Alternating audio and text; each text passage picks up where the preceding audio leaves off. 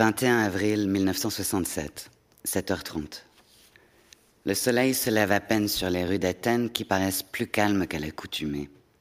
Peu de voitures, peu de bruit, quelques chats autour des poubelles et sous les véhicules en stationnement. L'impression étrange que la ville ne s'est pas encore réveillée. Aux abords du champ de Mars, un homme en tenue de sport court sur le bitume. Depuis l'annulation du marathon de la paix qu'il devait courir le dimanche 16 avril, il se lève chaque jour à l'aube et avale 10 à 15 kilomètres dans les rues d'Athènes avant de partir au travail à l'université.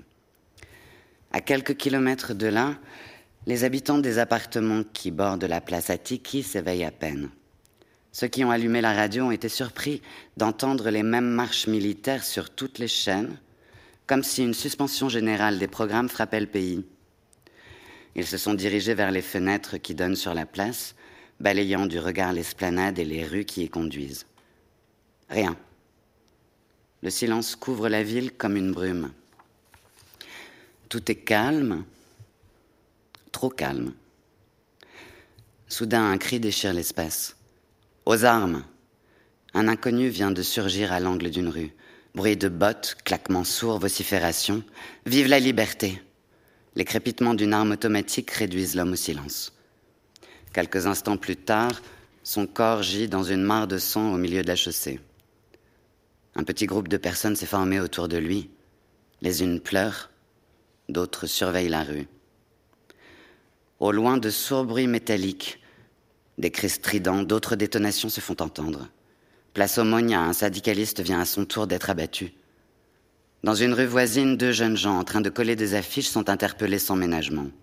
Dans le quartier Exarca, un étudiant défile militaire sur un scooter qui roule à vive allure. Cinq minutes plus tard, il est percuté par une jeep et violemment projeté au sol.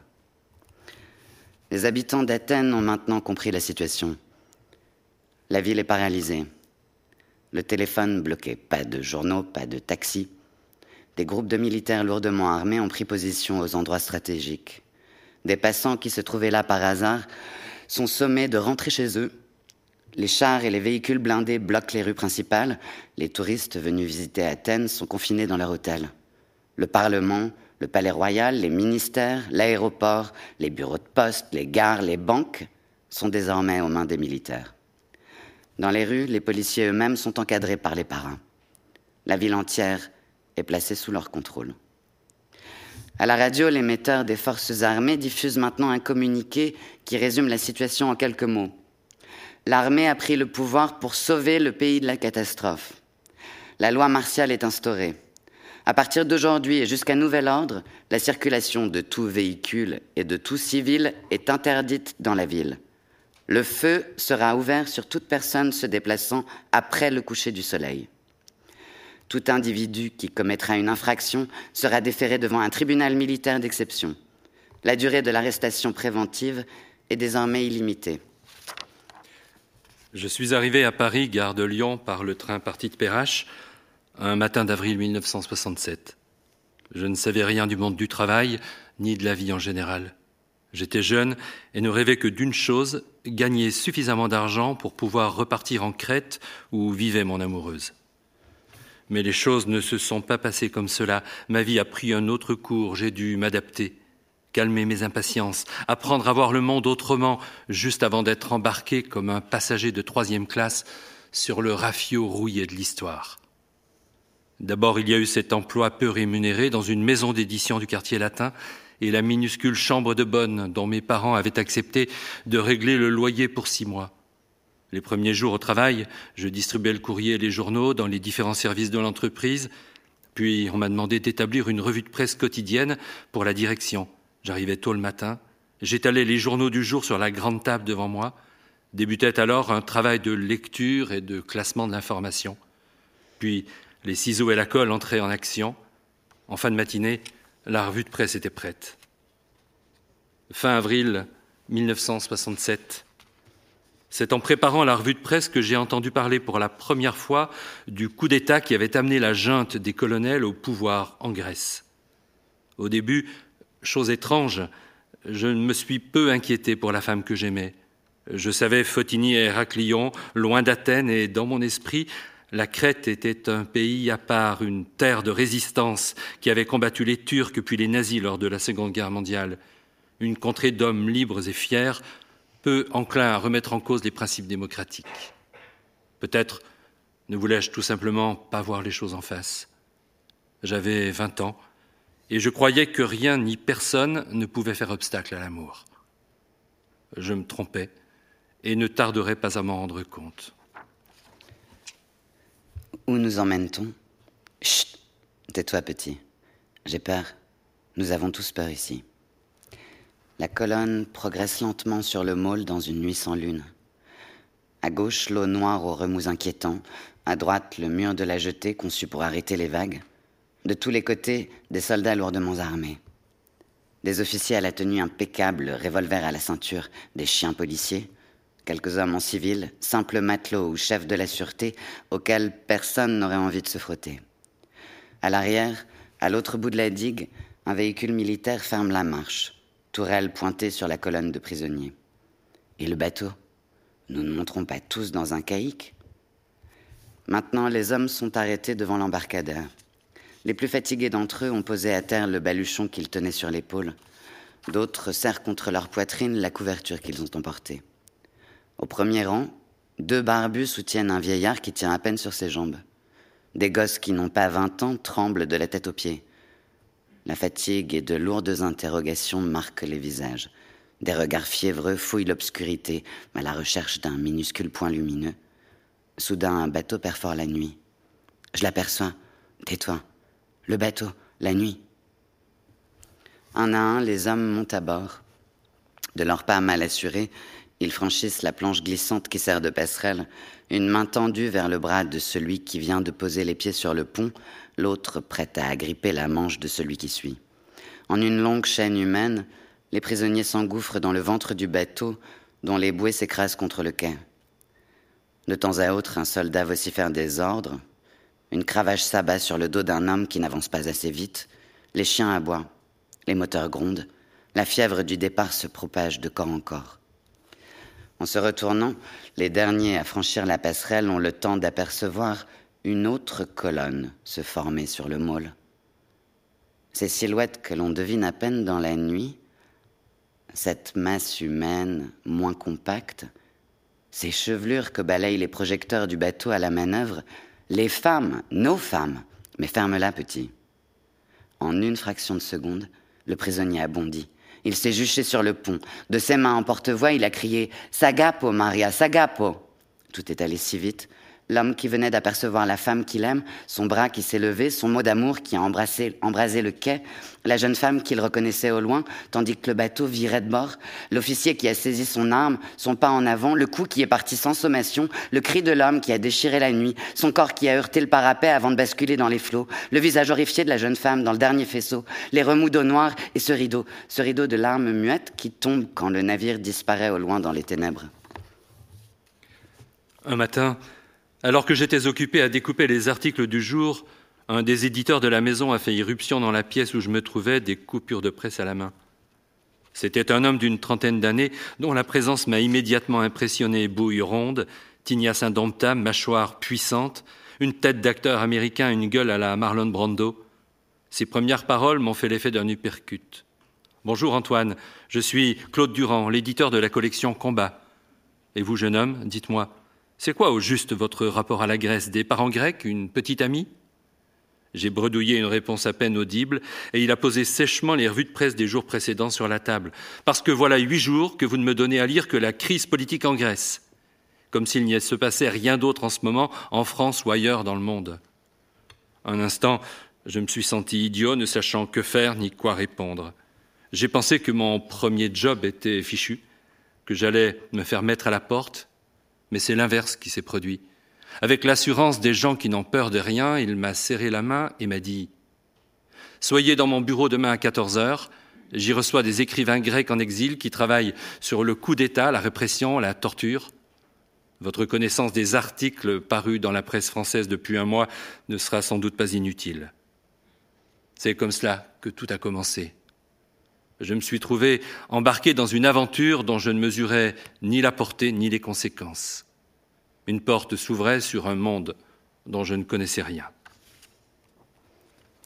Dans l'après-midi, j'ai assisté à la réunion de travail qui devait décider de la publication d'un livre consacré à la crise grecque, plus précisément au coup d'État du 21 avril et à la répression engagée contre les forces démocratiques. Les informations viendraient de l'intérieur, puisque les auteurs se trouvaient en lien constant avec des Grecs restés au pays. Des témoignages seraient recueillis, collectés, comme ces dépositions faites sur la nuit du putsch les rafles qui s'en sont suivies, les arrestations arbitraires, la déportation des prisonniers vers des îles transformées en bagnes à ciel ouvert. Ce jour-là, le titre du livre a presque immédiatement été trouvé par l'éditeur. Le livre noir de la dictature en Grèce. Maintenant, les hommes sont assis les uns contre les autres, sur le pont avant, à la poupe, à bâbord, à tribord, dans la cale, partout où se trouve une place disponible. Les plus chanceux se sont allongés en chien de fusil. Les autres ont posé leur tête sur leurs avant-bras, genoux repliés pour permettre aux prisonniers placés devant eux de trouver un appui.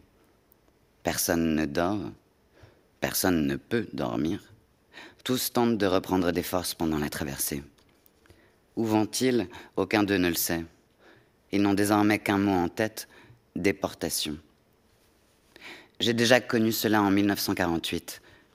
L'homme qui a prononcé ces mots à voix basse, évitant d'attirer l'attention des militaires, est plus âgé que les jeunes gens qui l'entourent.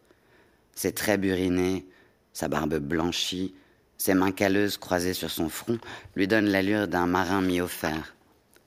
Dans un murmure que seuls ses voisins les plus proches peuvent entendre, il poursuit. La même chose déjà. La dictature, les militaires, la peur, un premier bateau nous a emmenés jusqu'à Nopli. Un instant, il s'interrompt, attendant que le soldat qui effectue sa ronde s'éloigne. Nous y sommes restés plusieurs heures, couchés par terre, dans un délabrement total, en transit, dans l'attente du bateau qui devait nous conduire à Macronissos. Macronissos. Dans la cale où les hommes sont entassés, le mot se propage comme une odeur de putréfaction. Il sème la terreur sur son passage, fait trembler les plus jeunes et frémir les vieillards.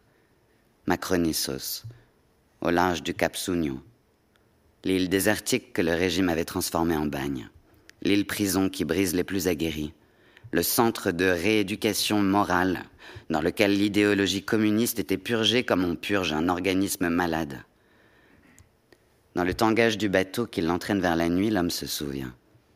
Macronissos, échine sans eau ni ombre, Roc que frappait le marteau du soleil, pierre cassée, concassée, déplacée, pierre sous les pieds et dans le cœur.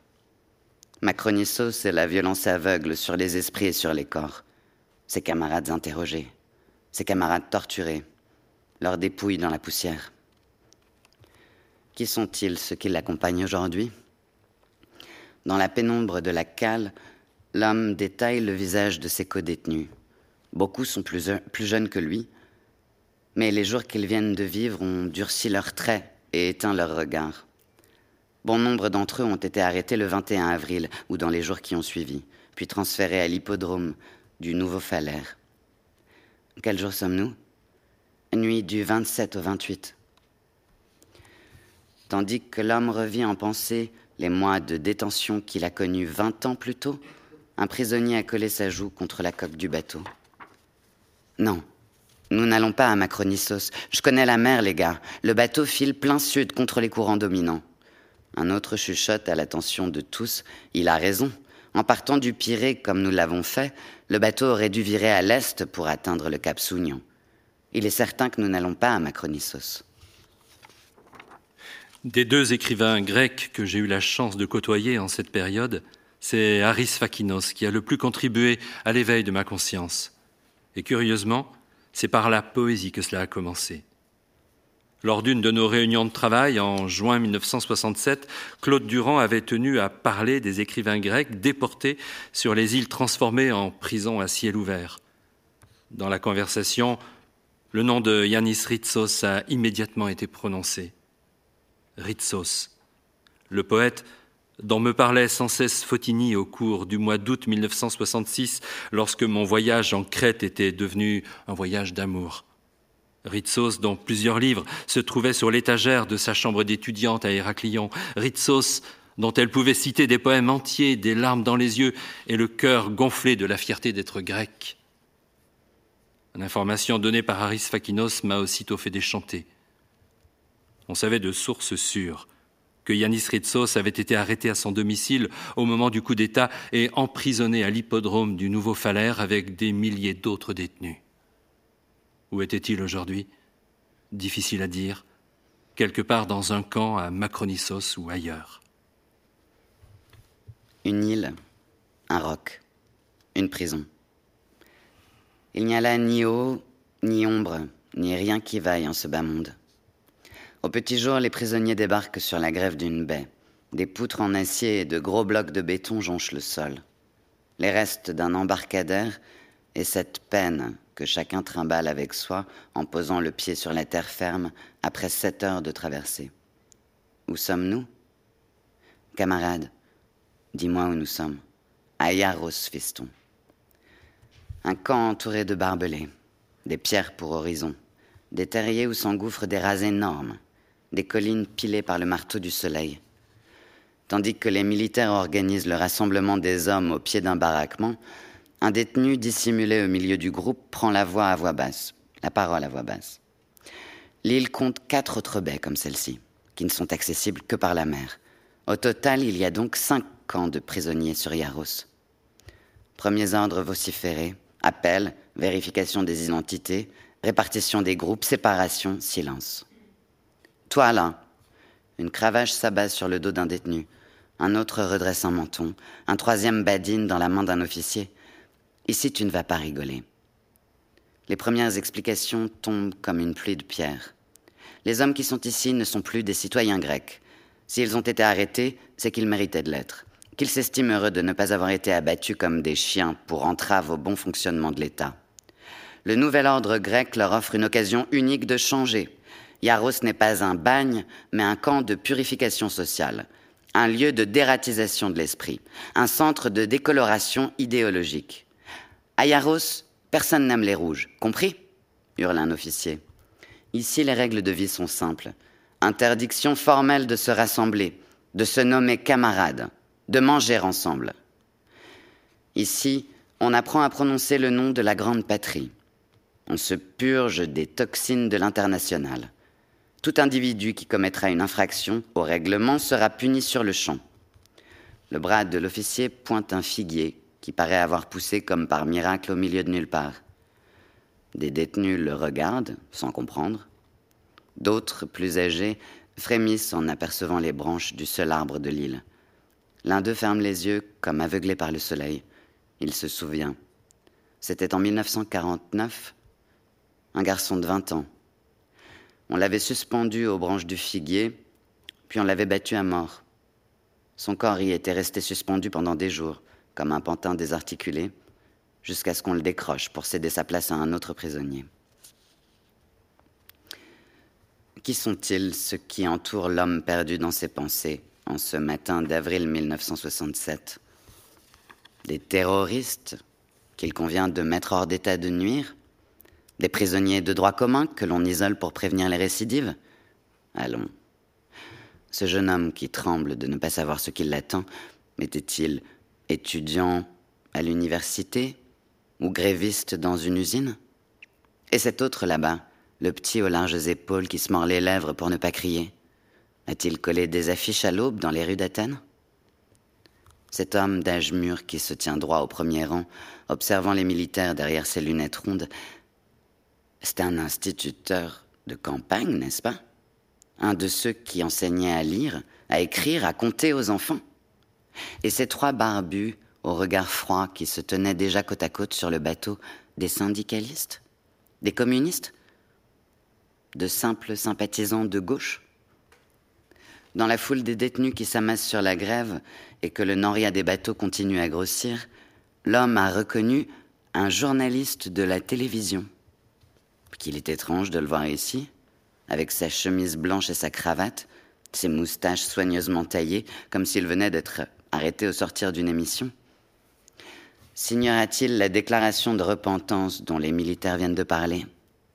Ce document par lequel les détenus de Yaros reconnaissent qu'ils se sont trompés, qu'ils ont professé par, par erreur des idées de gauche, qu'ils abjurent le communisme comme on abjure une hérésie, une simple signature attestant que vous ferez allégeance au nouveau régime et vous êtes libre. Signer, c'est être sauf. Ne pas signer est brûler comme une carcasse d'oiseau au soleil de midi. Dans la troisième baie, celle où s'entassent les intellectuels et les cadres du Parti communiste, un homme aménage le petit espace où il sera désormais contraint de vivre.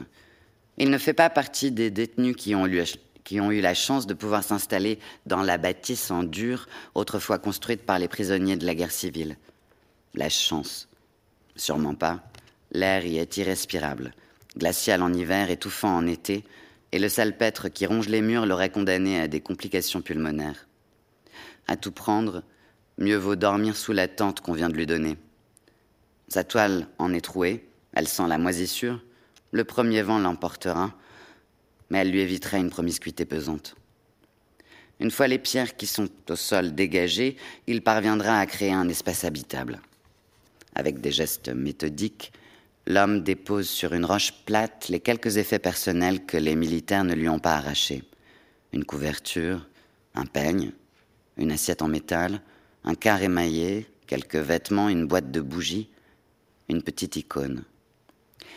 Et puis ces trois galets qu'il a ramassés sur la grève lorsque le bateau a déversé sa cargaison de malheureux dans la baie de Yaros. Ils sont si purs, si blancs, si doux au toucher, ces galets que la fureur du temps a polis. Personne ne devine de quelle profondeur ils proviennent, quelle humble fierté ils portent, quelle lumière ils nous offrent en cette obscurité, se dit l'homme en disposant ses galets autour de la petite icône.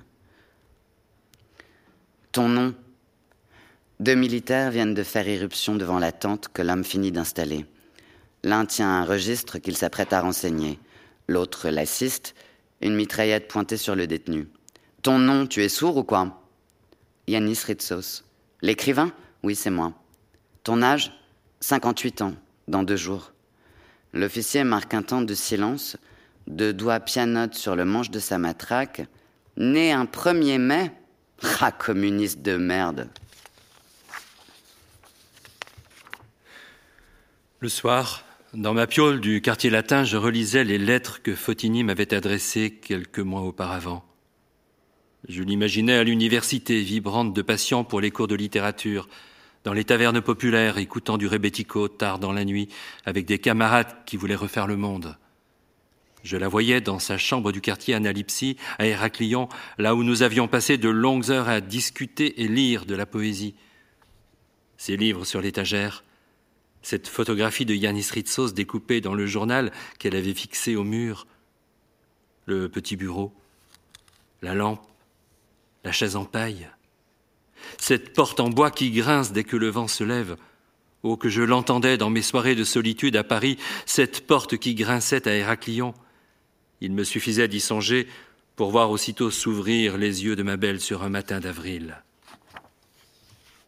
La grande manif du 21 avril 1967 à Héraclion, je sais qu'elle y était, sans réserve, avec de l'enthousiasme à revendre, comme la majeure partie de ses camarades.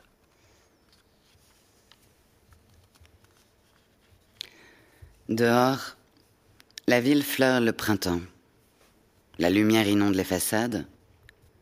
Sous l'arche de la porte d'entrée, le soleil infuse dans les grappes de fleurs violettes et le, feuillage des glycines. D'un regard, Fotini en suit les branches noueuses, puissamment torsadées, qui épousent la pente de la ruelle, s'enroulant aux grilles qu'elles ont fini par déformer.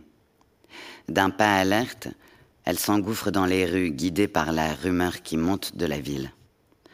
De toutes parts, des hommes et des femmes, des enfants, des étudiants descendent des collines pour rejoindre la foule des manifestants qui affluent vers la place Elefseria, la place de la liberté, non loin du port vénitien. A-t-on déjà vu tant de monde à Héraclion? Une vibration sourde monte du sol que martèlent des milliers de pas. En ce jour de drame national, la grande cité crétoise est devenue le bastion de la démocratie. La forteresse qui protège l'entrée du port se double d'une autre muraille, celle que la foule compacte forme dans un maillage toujours plus serré. Des slogans fusent, Pancartes et banderoles se dressent au-dessus des têtes. Vive la démocratie, la liberté et l'amour, non à la corruption. Au milieu de la foule, Fotini est parvenu à trouver un noyau d'étudiants. Pas question de se regrouper en grand nombre en tête de cortège. La consigne donnée est claire, elle sera respectée. C'est au milieu des autres que nous devons défiler. Ce combat n'est pas seulement celui des étudiants, il est celui de tous. La défense de la démocratie n'a que faire des corporations. Fotini est entourée de mille visages qu'elle ne connaît pas, mais qui scandent les mêmes slogans.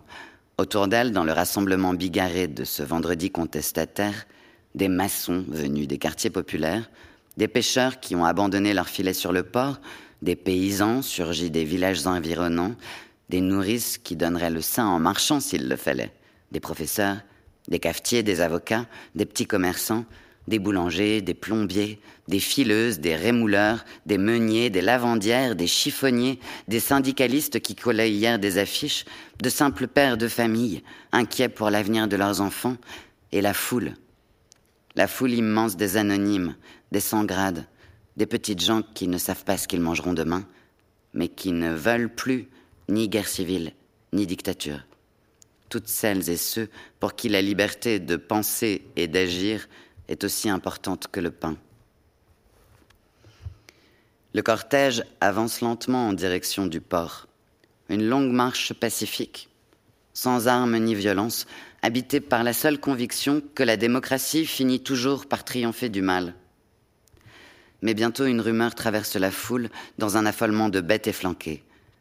Ce qui s'est produit à Athènes durant la nuit n'est pas un simple durcissement de la situation générale, c'est un coup d'État qui paralyse la capitale avant de s'étendre à l'ensemble de la Grèce.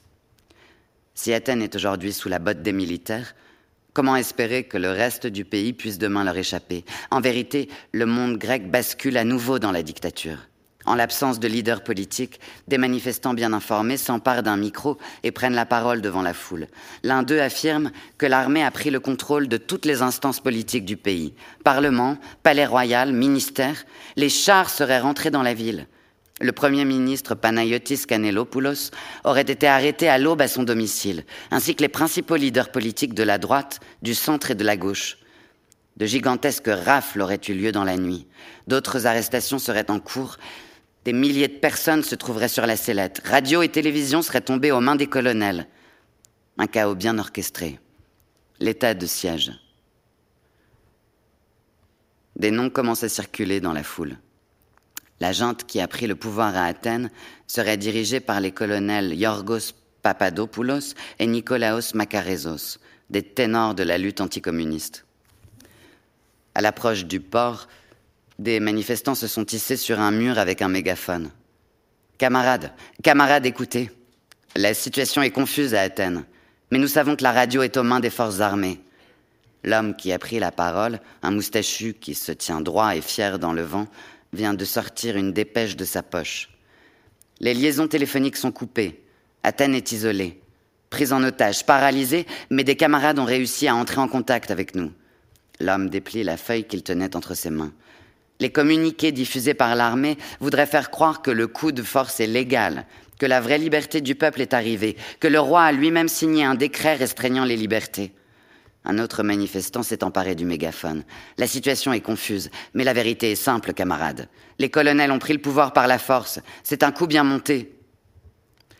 Au milieu de la foule, ce 21 avril 1967, avec son cœur qui bat la chamade, ses slogans qu'elle entonne, son envie de rire et de pleurer, de crier, le goût de la liberté qui craquelle ses lèvres comme le sel fend la terre, Fotini devait savoir que ces vingt ans ne seraient jamais plus le temps de l'insouciance. Une porte se fermait sur elle et sur ses camarades. Demain ne ressemblerait pas à hier. La loi martiale allait s'étendre sur le pays. Les rassemblements seraient interdits. Les réunions d'étudiants où l'on fume, où l'on boit, où l'on chante, où l'on refait le monde parce que le monde a besoin d'être refait, seraient cassées par l'armée et sa cohorte de mouchards. Des arrestations auraient lieu si l'on n'y prenait garde.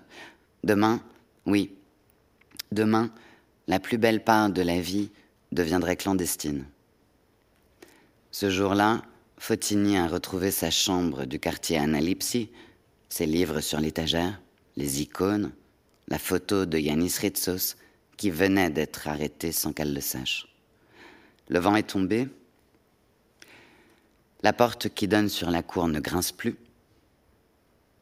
Pourquoi les mots du poète qu'elle aime le plus au monde lui viennent-ils soudain à l'esprit? Elle ne saurait le dire.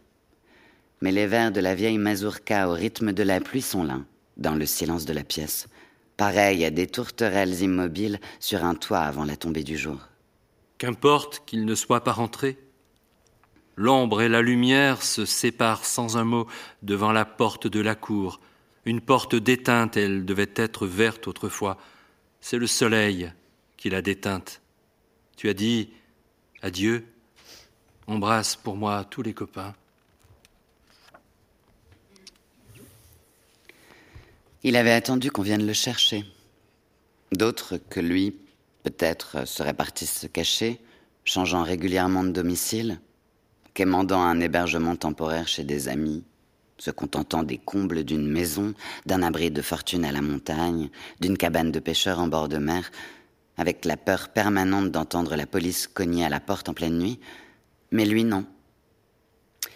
Il était resté à son domicile, à Athènes, une valise posée dans l'entrée, ses objets de première nécessité soigneusement rangés, un tube de dentifrice, une brosse à dents, un pantalon, une chemise, quelques sous-vêtements, un tricot de laine pour l'hiver, des médicaments, une icône, et la conviction qu'il aurait de la chance, beaucoup de chance, si les hommes de la sûreté le laissaient emporter tout cela avec lui. Bien sûr, l'appréhension d'entendre la police arriver ne l'avait pas quitté. Il savait combien ces moments sont terribles. Le plus souvent, cela se produit à l'aube ou une fois la nuit tombée. Une voiture surgit dans la ruelle sans crier gare, les pneus crissent sur le gravier, des hommes armés en descendent, des portes claquent tandis que le moteur du véhicule continue à tourner.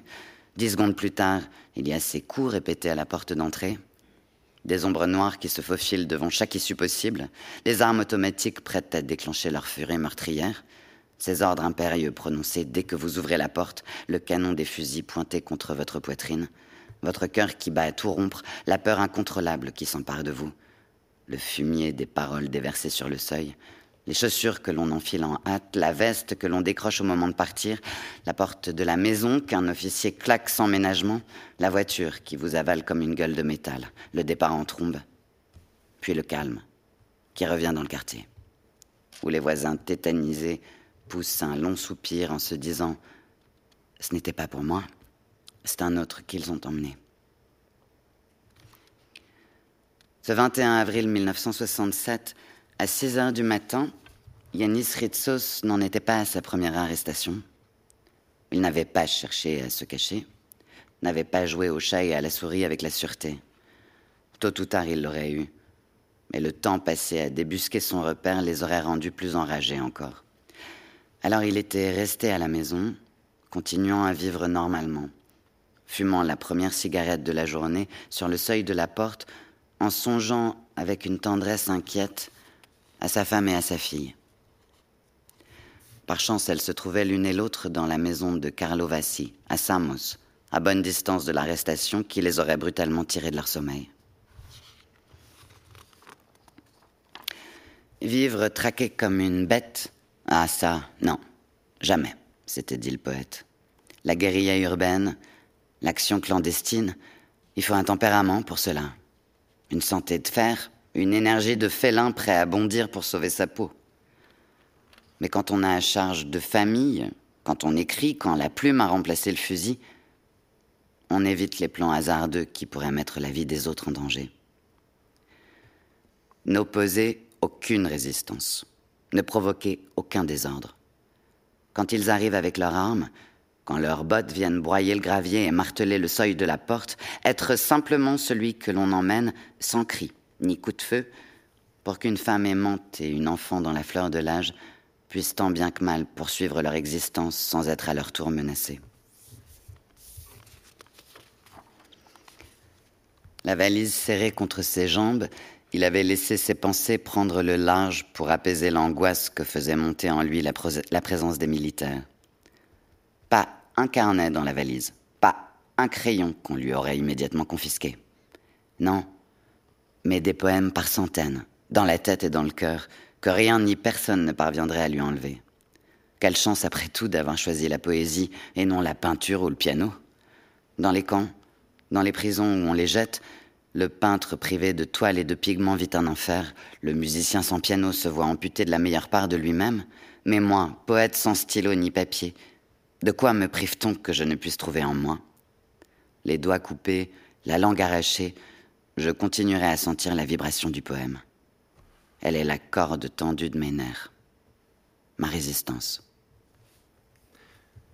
J'étais resté longtemps sans nouvelles de Fotini. Et puis le même mois, au début de l'été 1967, j'ai reçu une courte lettre d'elle, la seule qui me soit parvenue durant toutes ces années. Fotini y parlait de la dictature qui s'était abattue sur la Grèce. Par mesure de prudence, elle n'avait pas signé sa lettre et ne m'avait jamais nommé. Elle se terminait par des mots qui m'ont rendu pour elle plus fou d'amour encore. Quand tout sera terminé, quand cette sinistre pantomime prendra fin, nous nous retrouverons et nous nous aimerons. Plus rien alors ne pourra nous séparer. Tiens bon toi aussi. Aujourd'hui c'est la guerre, mais demain viendra la paix, et avec elle le printemps dont nous rêvons. En bas de la page quadrillée, deux vers de Yanis Ritsos. L'amour, dans son point, contient l'univers. Le soir, je relisais la lettre de Fotini et je pensais à elle. En quelques mois, le ciel bleu de la Grèce s'était obscurci. L'absence de Fotini hantait mes nuits. Ah, cette porte qui grince dès que le vent se lève. Tandis que ses enfants se préparent à aller à l'école, Madame Adjidaki gravit le petit escalier qui mène à la terrasse où se trouve la chambre de Fotini. Et si la jeune fille était rentrée cette nuit? Si elle était revenue après huit jours d'absence De la terrasse, le quartier Analipsie ressemble à un village, avec ses maisons imbriquées les unes dans les autres, ses ruelles familières, le linge qui claque au vent comme claque cette fichue porte. Mais pourquoi est-elle ouverte? Fotini Rien. La pièce est vide. Le matelas a été retourné. Des papiers jonchent le sol. Des courants d'air déplacent les pages d'un livre déchiré. Il veille dans la nuit comme il l'a toujours fait. Mais celle-ci est plus opaque, plus incertaine aussi que les précédentes. C'est une nuit de tourment, une de ces nuits où la mort rôde avec la ténacité d'un scorpion sous la pierre. Yanis Ritsos sait qu'il n'en a pas fini avec les ombres venues le hanter. Il y a celles qui se forment devant lui chaque fois qu'un bruit venu du, vent charrie ses lambeaux de douleur. Tout à l'heure, c'était les sanglots d'un jeune détenu, presque un gosse, qui occupe une des tentes voisines et qui s'effondre chaque fois que la peur plante ses crocs sur sa poitrine. Puis sont venus les gémissements de ceux qui ont été passés à tabac la veille et qui dérivent dans le sommeil comme des bateaux fantômes. Ce cliquetis métallique suivi d'un frôlement, c'est un rat qui farfouille dans la cantine. Ce chuintement, est-ce celui d'un oiseau de nuit ou l'ombre du diable qui remue sous la terre? Et ces échanges à mots couverts qui longent soudain ton carré de toile qui es-tu? Je ne te vois pas dans le noir. Je vais sur la colline, besoin de... Une nuit si dense que l'on aimerait entrevoir le rougeoiement d'une cigarette, des lampes sur la mer ou l'œil tournoyant d'un phare à la pointe de l'île. C'est encore toi? Oui, je ne suis pas allé bien loin. Avec cette nuit, essaie de dormir maintenant. Yanis Ritsos le sait. C'est dans l'obscurité que les tortures mentales s'avèrent les plus dévastatrices. Les colonels sont passés maîtres dans l'art de les orchestrer. Parfois en pleine nuit, un haut-parleur grésille. C'en est alors fini du sommeil. On dresse l'oreille et on attend, inquiet. Certains enfilent en hâte leurs godillots, d'autres se bénissent de ne pas les avoir enlevés pour dormir. Parfois l'attente se prolonge indéfiniment, de grésillement en grésillement, comme si un disque rayé tournait sans relâche dans le mess des officiers. Mais le plus souvent, c'est un appel qui se prépare. Et quand les haut-parleurs érictent leurs mots d'ordre, mieux vaut ne pas traîner pour rejoindre le point de rassemblement. La nuit dernière, c'est une bande-son enregistrée pendant une séance de torture qui a été diffusée. Les cris de la victime ont hanté les rochers d'Iarros, provoquant l'effondrement nerveux de dizaines de détenus. Les uns se sont bouchés les oreilles avec de la terre pour ne plus entendre. D'autres se sont mis à hurler plus fort, comme si c'était eux que l'on torturait. Et bientôt tout le camp plongé dans la nuit s'est mis à ressembler à une chambre d'aliénés lors d'une crise de démence. Au matin, un détenu n'avait pas répondu à l'appel. On l'avait retrouvé inanimé sous sa tente, les tempes éclatées par les pierres avec lesquelles il s'était frappé.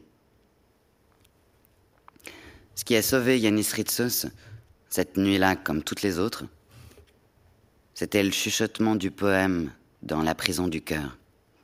Écrire, non, il ne pouvait en être question quand tant de bruits atroces venaient déchirer la nuit, mais dire, murmurer, susurrer le poème comme une source susurre entre les herbes, le psalmodier avec une ferveur presque religieuse.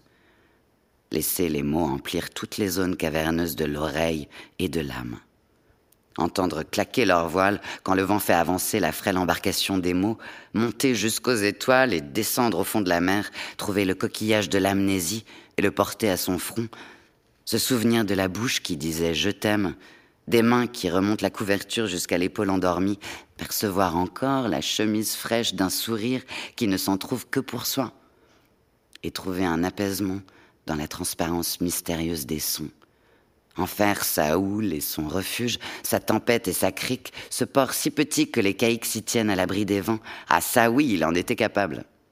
Et rien alors ne pourrait réduire la digue que le long poème de sa vie avait édifiée, pierre à pierre, pour faire barrage aux déferlantes de la nuit.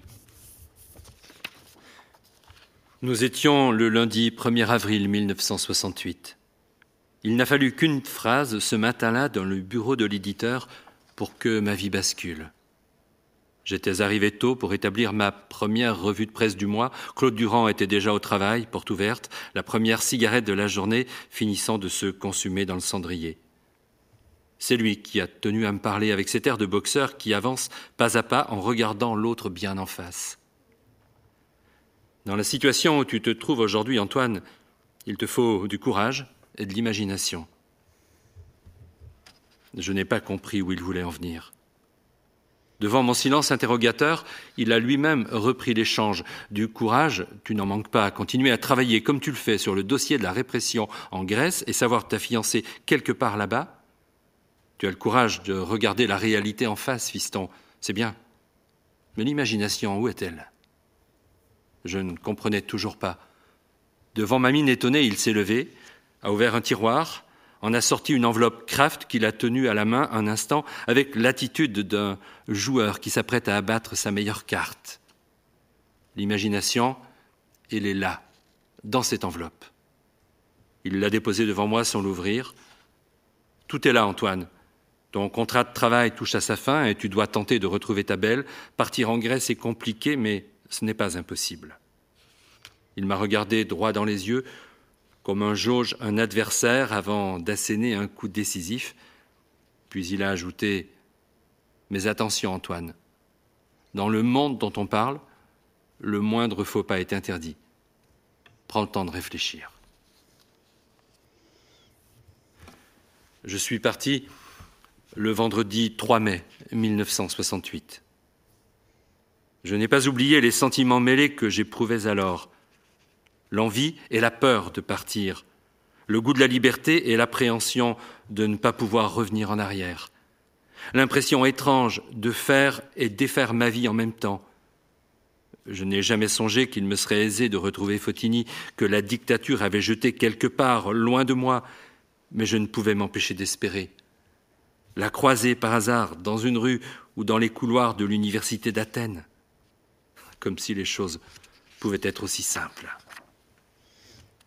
Bref, je venais d'avoir 21 ans et j'avais pris la décision la plus aventureuse de ma vie. Je partais, mais je n'avais aucune idée de ce qui m'attendait. L'enveloppe de papier Kraft que m'avait donnée Claude Durand était restée tout un week-end sur mon bureau avant que je ne prenne la décision d'accepter la proposition qui m'était faite. À l'intérieur, un billet de train pour Genève, une lettre à l'enseigne du CICR, le Comité international de la Croix-Rouge, et une brochure présentant ses missions dans le monde. La lettre disait que le CICR cherchait quelqu'un pour accompagner ses missions d'inspection dans les camps, quelqu'un qui connaisse la situation politique de la Grèce, qui sache observer et décrire, quelqu'un de fiable qui ne ferait rien qui puisse compromettre les missions. C'est à Athènes que j'ai prononcé pour la première fois les noms de Fotini et de Yanis Ritsos. Le chef de la délégation, Pierre Hernandez, m'a enjoint à la plus grande prudence. Il m'a d'abord rappelé que des milliers d'élus, de syndicalistes, de militants, de médecins, d'avocats, de journalistes, d'étudiants, d'écrivains avaient été jetés en prison. Parmi eux, des personnalités de premier ordre comme Mikis Theodorakis, le compositeur, auteur de la musique du film Zorba le grec, sorti cinq ans plus tôt sur les écrans, ou bien encore Manolis Glezos, une des figures majeures de la résistance grecque au nazisme. Pour Yanis Ritsos, nous ne devrions pas avoir trop de difficultés, m'a-t-il dit. Il est connu. Des comités de soutien en appellent à sa libération. Nous devrions parvenir à identifier le camp où il se trouve. Mais pour ton ami Antoine, les choses risquent d'être beaucoup, beaucoup plus compliquées.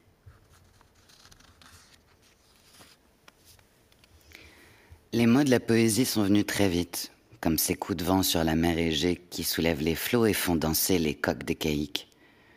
Des mots de grand vent, emportés, entêtés, frénétiques. Des mots qui tourbillonnent dans la tête en grand remue-ménage avant de faire frissonner, presque assagi, la surface du papier. Théodorakis l'invite à écrire pour lui quelque chose de simple. Eh bien, il ne sera pas déçu. Il réclame à demi-mot un chant de résistance, soit il sera servi. Théodorakis lui demande un texte. C'était une pépite dans la fange, une trouée de lumière dans les ténèbres du camp. Ce texte, il l'écrira, c'est sûr. Il l'écrit déjà. Dans sa tête qui cavale tandis que les autres dorment, dans son corps où le sang pulse et qui se sent souvent, soudain ragaillardi, dans ses doigts qui griffent la toile rêche de la tente à mesure que des mots s'assemblent. Les mots des chansons populaires et des airs de taverne, ceux que nous entendions dans l'enfance, lors de la fête des moissons et des veillées d'hiver, ce que les bergers accompagnent de leurs flûtes et que les pêcheurs remontent dans leurs filets, ce que les palicaresses entonnissent dans les montagnes, les mots des hautes airs, des mots de vieux fusils et de pensées farouches, des mots simples comme bonjour et d'autres qui serrent les poings parce qu'ils refusent d'abdiquer. Déjà l'un d'eux s'envole, se glisse en, en clandestin hors de la tente, hors du camp, loin de l'île. Un mot qui prend les armes et fend les airs, liberté. Dieu qu'il faut être prudent avec ce mot-là, trouver le moyen de l'écrire sans être vu, savoir où cacher les feuilles du carnet, le moment venu, inventer un stratagème pour le faire sortir de l'éros Parthénie et permettre à Théodorakis de s'en emparer. Patience, nous n'en sommes pas encore là. Les choses viendront en leur temps. Pour l'heure, dans la nuit de septembre, seule compte vraiment l'idée qui germe dans l'esprit du poète. Cette forme qui impose sa mystérieuse évidence cette intuition qui s'éprouve et ne s'explique pas. Composer le texte sous la forme de distiques. Ces deux vers rimés, dont les chansons populaires de Crète et de Chypre ont le secret. Ah, la cadence des vers démotiques, ces pas de danse qui rythment quinze pauvres syllabes assemblées. Rien ne sera plus pur que ces vers héroïques des chansons populaires. Un oiseau de nuit déchire le silence, tirant le poète de sa rêverie créatrice. Chaque fois qu'un pays est en danger, les poètes trouvent le moyen de recourir aux formes connues par tout le monde, se dit Yanis Ritsos, sentant une joie nouvelle envahir son esprit. Les images se succèdent au rythme des vagues qui viennent mourir sur la grève. Yanis Ritsos a fait ce qu'il faisait presque chaque jour, il y a vingt ans, lorsqu'il était incarcéré à Macronissos lors de la guerre civile se lever bien avant l'aube, tandis que les autres dorment, se faufiler entre les tentes, se glisser jusqu'au rivage sans être vu, et là, entre deux rochers, à la lueur de la lune, extraire le crayon de la doublure de sa veste, déplier le papier ou l'emballage de paquets de cigarettes vides ramassés dans le camp, prendre appui sur une cuisse, les doigts serrés sur le crayon, déposer les mots du poème qu'il avait composé pendant la nuit. Quatre ou cinq vers, rarement plus, mais chacun d'eux chevillé au corps, fiché dans l'âme comme un couteau de berger dans un rondin de bois. Une vie dans la vie qui ne demandait qu'à battre la nuit venue.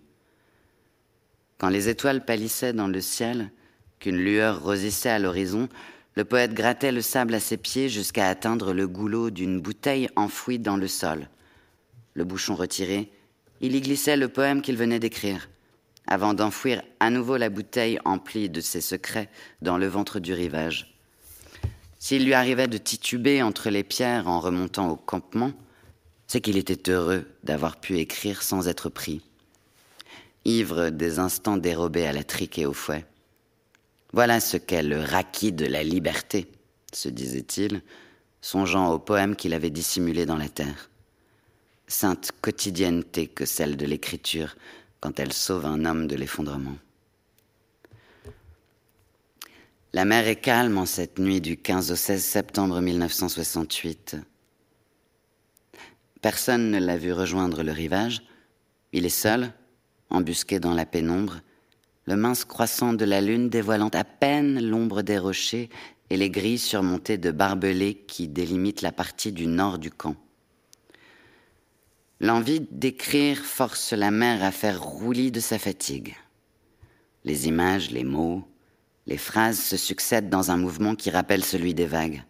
Nulle envie de défier l'horizon ou de se jeter à l'eau comme l'ont fait ces détenus désespérés qui avaient réussi à franchir la ligne de fer barbelé avant de tenter vainement d'atteindre une autre île à la nage. Au matin, on avait retrouvé leur corps ballotté par les flots, à 200 mètres de l'endroit dont ils s'étaient enfuis. L'évasion par la mer, l'évasion physique, Yanis Ritsos n'y a jamais cru.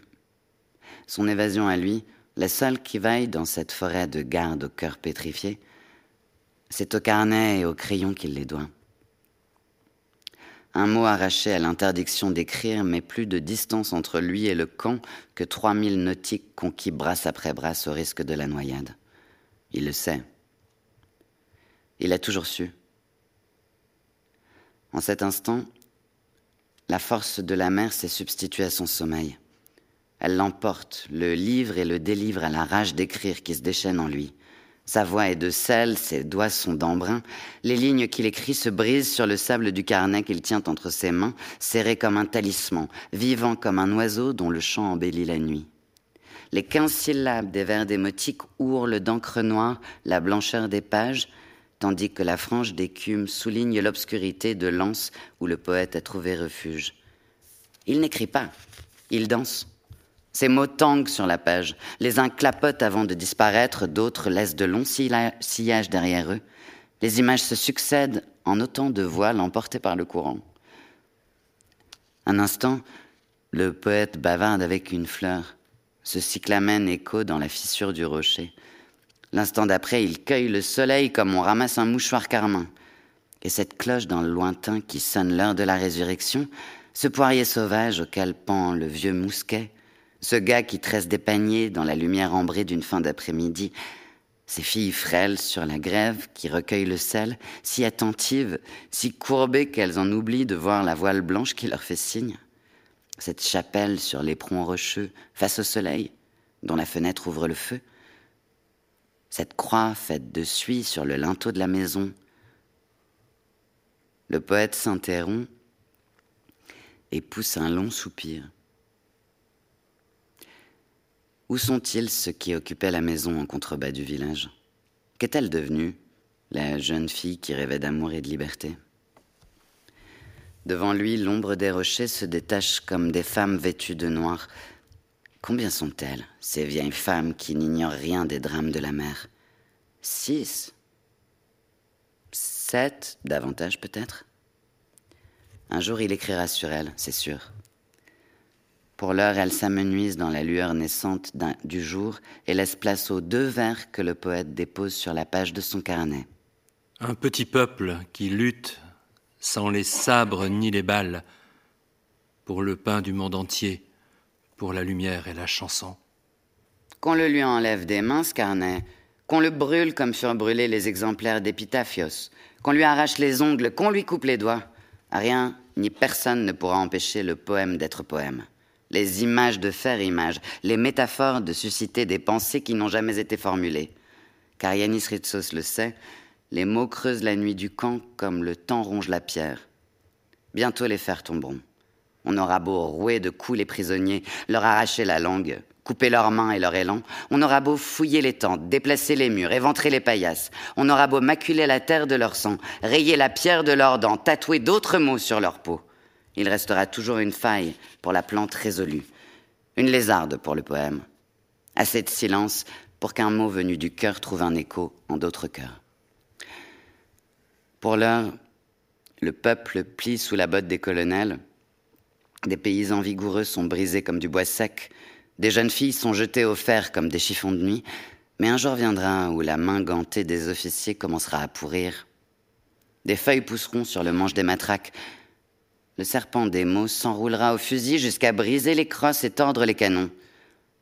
Les noms des assassins sécheront au soleil comme des excréments. Et sur le chemin de la déportation, des touffes d'herbes folles viendront disjoindre les pavés de la haine.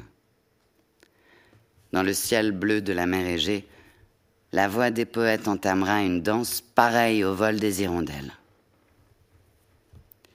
Yanis Ritsos s'est laissé surprendre. Tandis qu'il relève la tête, les pages de son carnet noirci de signes, le soleil est sur le point de faire éclater la ligne d'horizon. Il est temps de rentrer. S'il manquait à l'appel du matin, les gardes auraient au fait de le retrouver. Dieu sait ce qu'il aurait alors à endurer avant de faire disparaître le carnet et le crayon dans la doublure de sa veste, le poète jette un dernier coup d'œil au poème qu'il vient d'écrire.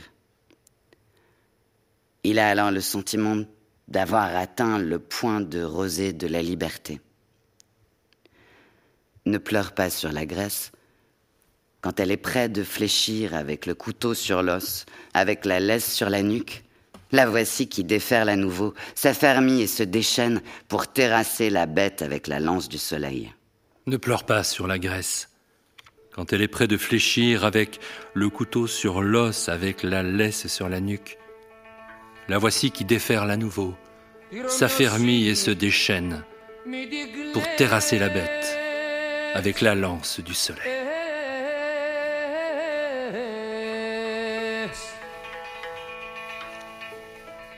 Εκεί που πάει να σκύψει. Τη ρωμιοσύνη μην την κλαις.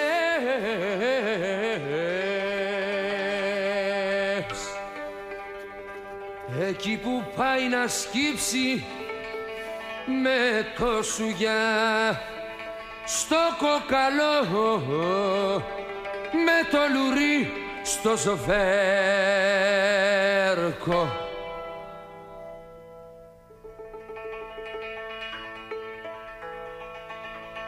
Τη ρωμιοσύνη μην την κλαις εσ. Να τη πετιέται, να τη πετιέται, να τη, να τη, να τη πετιέται Να τη πετιέτα από ξαρχής κι αντριεύει και θεριεύει. Να τη πετιέτα από ξαρχής κι αντριεύει και θεριεύει